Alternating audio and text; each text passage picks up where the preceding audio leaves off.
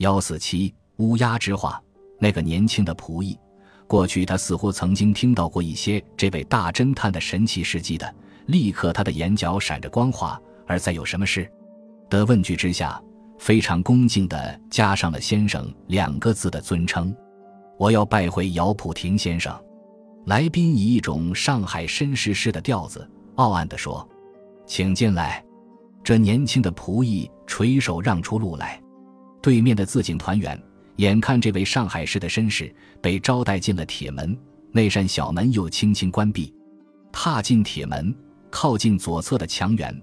是一条约有十五码长的煤屑走道，两旁砌着矮而参差的假山石。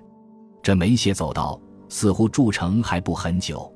墙下的一带狭狭的细底间，只有一些新植的小冬青树和几簇草花。墙下另一隅只有泥铲、竹枝扫帚、跟修树枝的锯剪和一架横倒着的大竹梯。这种种都表示这所别墅中的新主人。正忙着在修葺他的小小的乐园，在梅谢走道的右方，那是一片空旷的场地，地面上显示着一种新被铲掘过的样子，一小部分乱草堆积在那里，不曾完全清扫。前几天下过大雨，被铲过的低洼部分留有许多水渍。在这空地的一角，堆置着几叠整方的薄泥片，这是一种植有细草的泥片，准备在这不平整的空地上。铺上一层软绿的地衣，这里最触目的却是空地中间的三株大银杏列成一个顶足形，它们的年龄还不算怎样老大，可是也都有了荷包以外的粗。正中的一株大概已超过四丈高。这是人类添衣的季节，而在植物却是一个卸妆的时期。绿森林的广大树荫已脱落了好些树叶，在树底潮湿的地面上。四处铺下了薄薄的一层，哇，哇，哇！空寂的聒噪声引得梅歇走道上的来宾仰射起了视线，这使他想起即刻在路上所见的一阵归鸦。也许内中有几头小家庭就建筑在这里的树头上。在这傍晚时节，一种归家式的欢笑声不时划破了四下静寂的空气。这里有一种都市中间少见的幽悄的景象。走完了这曲齿形的煤屑走道，迎面一座屋子遮住了眼帘。这是以前一座祠堂拆改成的屋子，经过了第三度的化妆，才改成眼前这种摩登的式样。虽仅三间半西式的小平屋，却收拾得非常清洁而耀眼。屋子之前筑成一带走廊，廊下有四根修砌的方柱，这里陈列着几只古形的瓷凳和几盆花，令人想见夏夜坐在这里纳凉。必有一种意外的舒适，尤其是养病，更是一个难得的好地方。大侦探在这走廊之下略等，他的渺小的名片上的伟大的名字由这年轻仆人先送进屋子。一会儿，这位名闻全国的贵宾郑重地被招待进了中间的仪式。当那主人带着一脸笑容从一只大悬椅内站起身来迎接时，在他的和蔼可亲的笑容之后。分明藏有一种非常的狐疑，一面在想：哟，这位大名鼎鼎的私家大侦探打扮的这样漂亮，他的生意很不错吧？可是他突然光降，有什么事呢？主人已有五十以上的年岁，一张脂肪充盈的红脸，表示在这大动乱的时期，并不曾受到缺米或缺油的苦痛。他的两眼充满着慈祥之色。只是顾盼之间带着一些斜视，给人以一种聪明多智的印象。他的身材不很高大，却有一种精悍的样子，显见他在盛年时也是世事来得的人物。红领带的大侦探又在口头自我介绍了一下，他接受了主人姚普廷的客气的招呼，坐进了一只靠壁的软椅里。仆役敬过烟茶，主人开始必要而不必要的客套。他说。一向久慕盛名，可惜没有瞻仰的机会。今天难得，大侦探似乎久已养成了一种节省时间的习惯。他不让主人客套下去，立刻接口：“兄弟受到一个人的委托，有一件事想和先生接洽，有一件事要和我接洽。”主人把慈祥的眼色斜射在这大侦探的脸上。我的委托人有几件文件留存在姚先生处。现在他委托我和先生来谈判，准备把这些文件收回去。红领带的霍桑爽脆地说明了来意。哦，霍先生所说的就是就是藏国华藏先生的事。主人圆圆的脸上迅速地添了一层笑意，他高兴地想：呵，来了，毕竟忍不住了。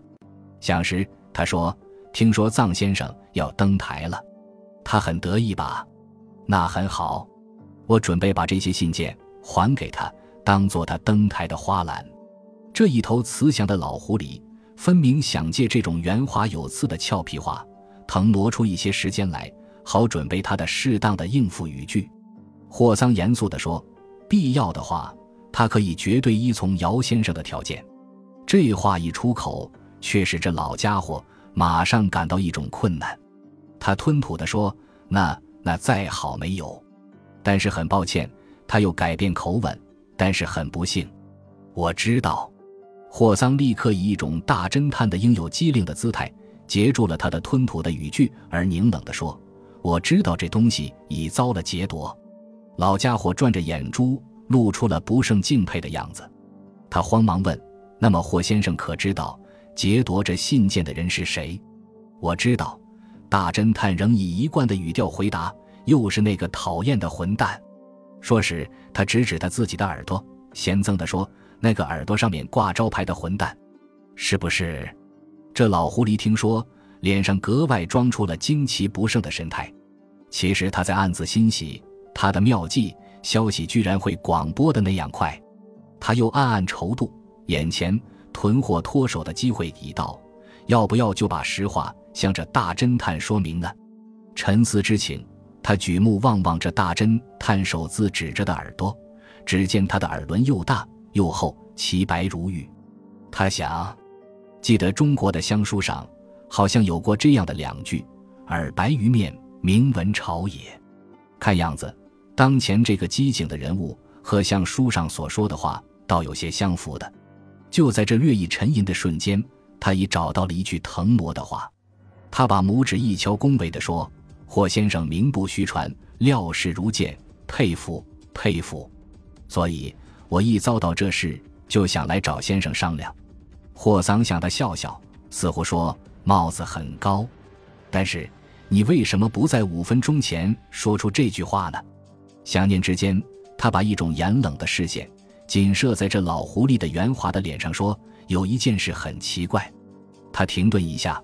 突然厉声说道：“那被劫的信件并不是真的。”什么？老家伙的脸色一变，几乎从大悬椅内跳起来。他感到自己的把戏已被这个侦探一语道破，未免恼羞成怒。要不是还想顾全脸上的慈祥商标，他几乎就要大声咆哮。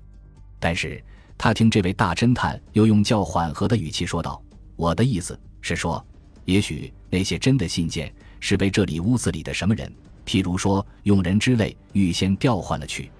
这缓冲的语气使这老家伙透出了一口气。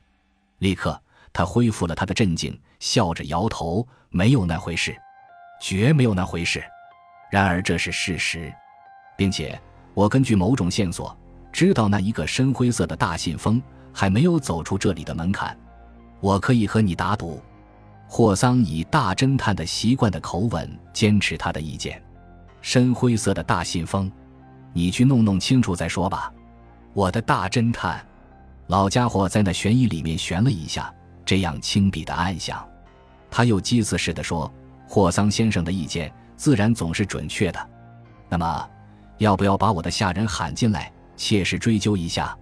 我这里只有一个当差的和一个包车夫。”他伸手做事，准备按那桌子上的换人铃，但霍桑却阻止他说：“暂时可以不必。”老家伙感到这事情的局势暂时已经弄僵，托货求钱的交涉当然已经无法进行。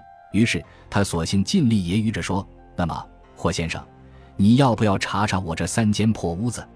他又含笑说：“如果霍先生真能在这螺丝壳里找到那个深灰色的大信封。”那我真要像小孩看到魔术时一样惊奇。只要姚先生能宽假我一小时的时间，大侦探挺挺腰肢，发出极有把握的语声：“哼，一小时，我可以允许你一百年。”老家伙心里暗思，一面他从悬椅内站了起来，说：“不胜欢迎之至，霍先生请便。”红领带的霍桑也随之抽身立起，从容燃上了一支自备的纸烟。这时候，薄薄的暮色已像纱幕那样挂了起来。这小小的屋子被笼罩于迎面广大的树荫之下，光线显得格外灰暗。屋外一二声的鸡鸣依然不时划破了幽悄的空气。姚普廷顺手扭亮了电灯，霍桑乘机以锐利的眼光。先向眼前的屋子里游目四主。